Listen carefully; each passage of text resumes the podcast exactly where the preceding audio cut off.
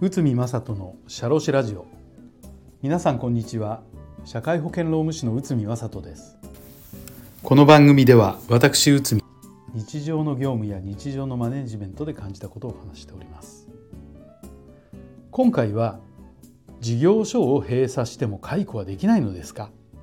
こちらを解説いたします先日営業所を閉鎖するのですがそこの社員たちをどのように対応したらいいのでしょうか？というご相談がありました。事業所などの閉鎖の場合すぐに解雇するわけにはいきません。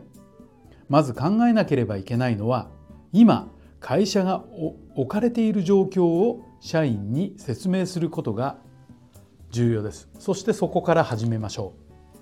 そして解雇を回避するための方法を検討しましょう。別の事業所や異なる業務でも社内で対応できるものは実行しなるべく解雇などの実施を回避するという会社の姿勢はとても重要なのです。しかしどうしても事業所閉鎖に伴う解雇を実施する場合、まあ、しかるべきプロセスを踏む必要があります。例えば事前に退職をお願いするという退職勧奨の実施が考えられます。しかし退職勧奨等にも応じてくれない場合はどのような対応をしたらいいのでしょうか。これに関する裁判があります。ナショナルウェストミンスター銀行事件東京地裁平成12年1月です。社員 A は外資系銀行の貿易金融業務に従事していた。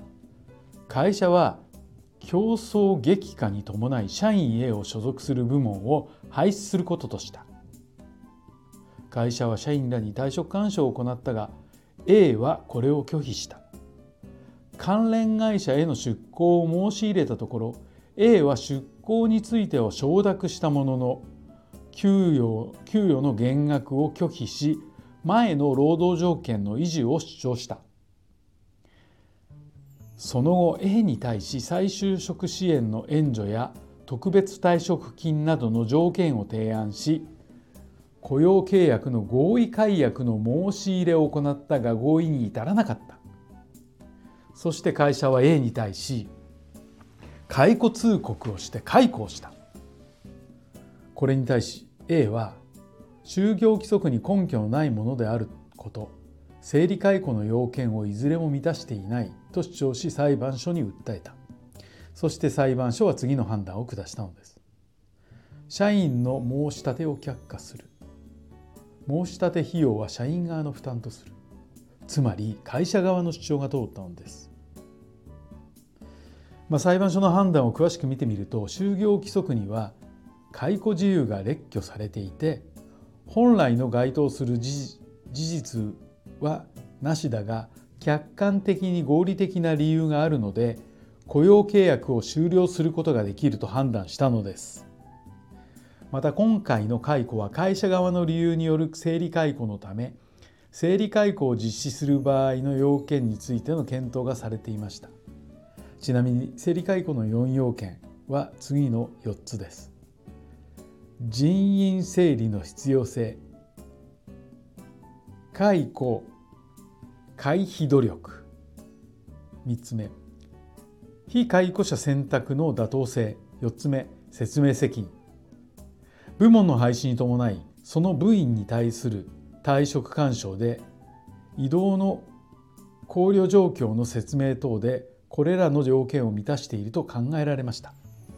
さらに上乗せの退職金等の支払いで会社は雇用契約終了後の社員の当面の生活維持及び再就職の便宜のために相応の配慮をしたものと評価できるのです。よって、えー、誠意を持った対応していることを考慮すれば解雇は有効となる可能性が高いということです。はいということで、えーと、と今回事業所を閉鎖しても解雇はできないのですか？ということで、えこの裁判の事例を中心にお話しさせていただきました。ただあくまでもですねやはりケースバイケース個別の対応というのが重要になってきますので、まあ、そういった形でえー、もしご検討されている会社様がいれば考えてみては考えてみていただければと思います。はい、はい、えーと、事業所を閉鎖してもできないのですか、えーとこちらを解説いたしました。本日もお聴きいただきありがとうございました。